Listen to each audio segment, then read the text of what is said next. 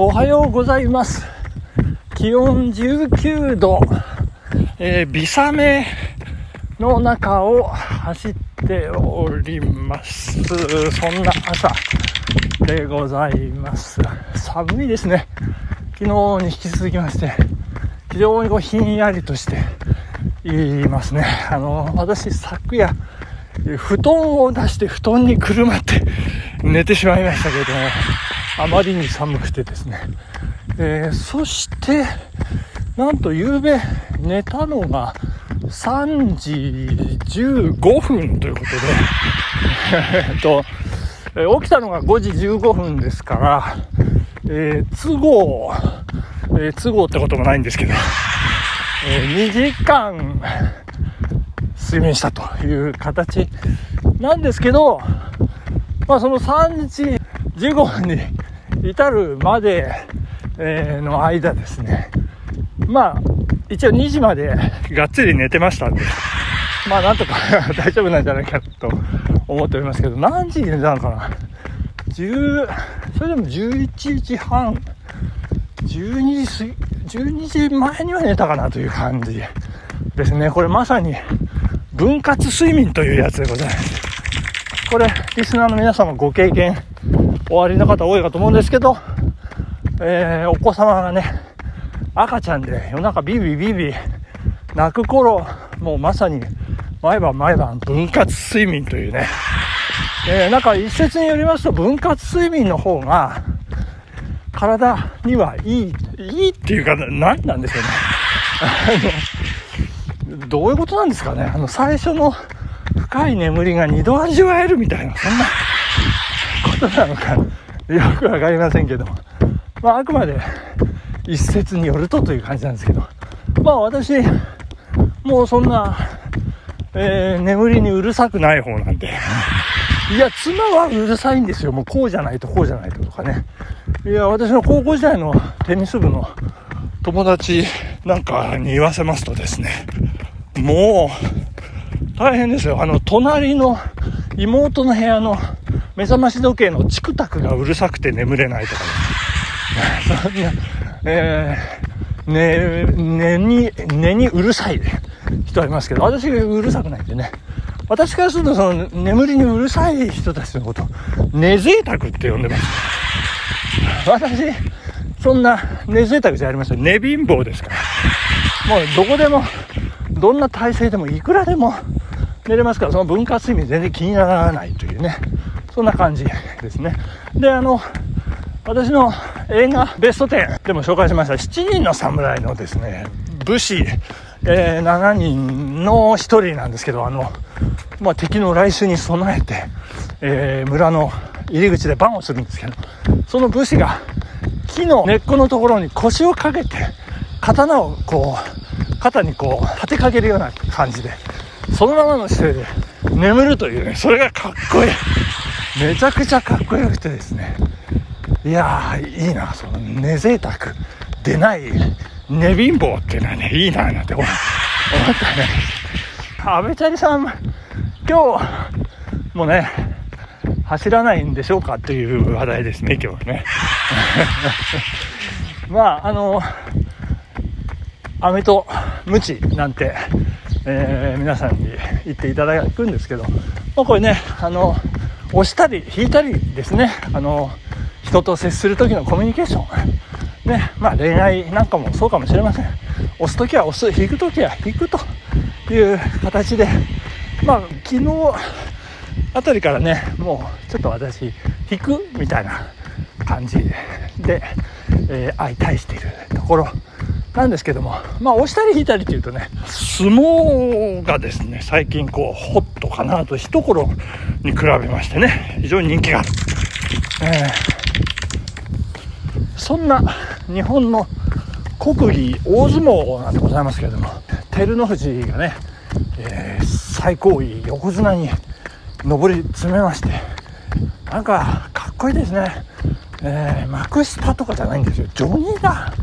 あ、違う、序の口か。序の口まで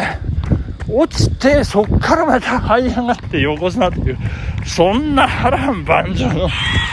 相撲人生あるでしょうかっていうね、その不屈の闘志、まさに大逆転というところかなと思うんですけれども、まあ今日はですね、ちょっと思考を変えまして、そんな大逆転を見事に表したある広告についてご紹介したいと思っております。えー、これは2020年の1月1日の、え、新聞広告、まあ、ネットでもあの出て、まあ、今も出て見ることができるんですけれども、えー、大相撲の炎鵬をモデルにして炎鵬の写真がドーンとありまして、えー、コピーがねガガガッとこう、まあ、小評でも頑張れば成し遂げることができるんだっていうようなね内容の、まあ、まさに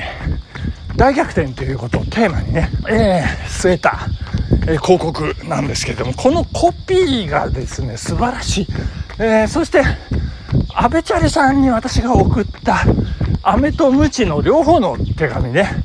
あのリズムだったり流れが同じなんだけど言ってることが正反対。というですねまあその辺のうーんまあ技術的なこともですねあのこの広告のコピーからちょっとこうヒントを得たり着想を得たりというような部分もありますのでご紹介させていただきます、えー、デパートそごう西武のそごうと西武これくっついてるんですね。あのその全面広告でございます、えー、そのコピーが、えー、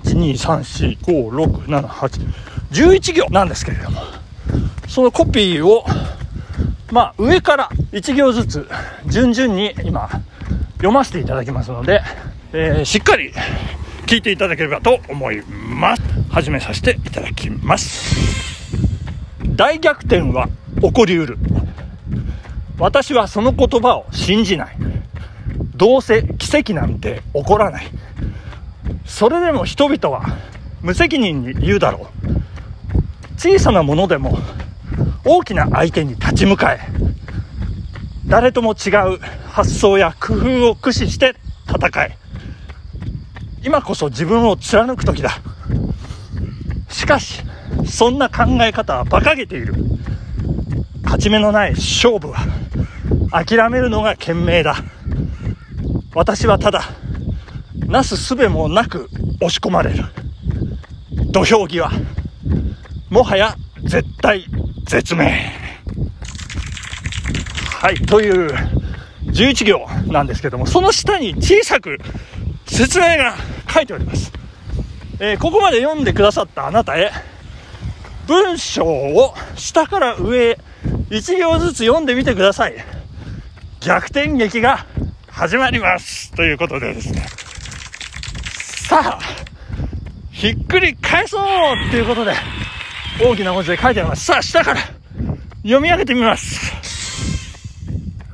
土俵際、もはや絶対絶命。私はただ、なすすべもなく押し込まれる。勝ち目のない勝負は、諦めるのが賢明だ。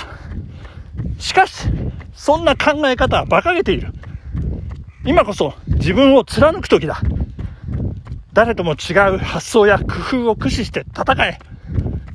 小さなものでも大きな相手に立ち向かえ。それでも人々は無責任に言うだろう。どうせ奇跡なんて起こらない。私はその言葉を信じない。大逆転は起こりうる。はい、ということで、ございまして、どうだったでしょうか、皆さん。大逆転、皆さんの中で起こったでしょうか。いやいや、これ、ほんとこの11行が、なんか素晴らしすぎてですね、初めて読んだ時にもう、しばし呆然、呆然としてしまいまして、いやー、素晴らしいですね。まあ、この、えー、発信手段と媒体がですね、そごう、えー、西武全15店舗店内のポスター、それから特設サイト、これは今も見ることができます。えー、大逆転炎鵬かなんかで 調べていただければいいかと思いますけれども、えー、媒体、新聞広告、2020年1月1日水曜日祝日、えー、朝日新聞日経新聞関東でございますんでこれなかなか目にしたことがない方の方がもしかしたら多いかもしれないというそんな広告ですね。大逆転が起こりうるをお届けして本日は時間でございます。ここまでということでありがとうございました。雨です。風邪ひかないように気をつけて頑張ってまいります。本日木曜日ありがとうございました。さようなら。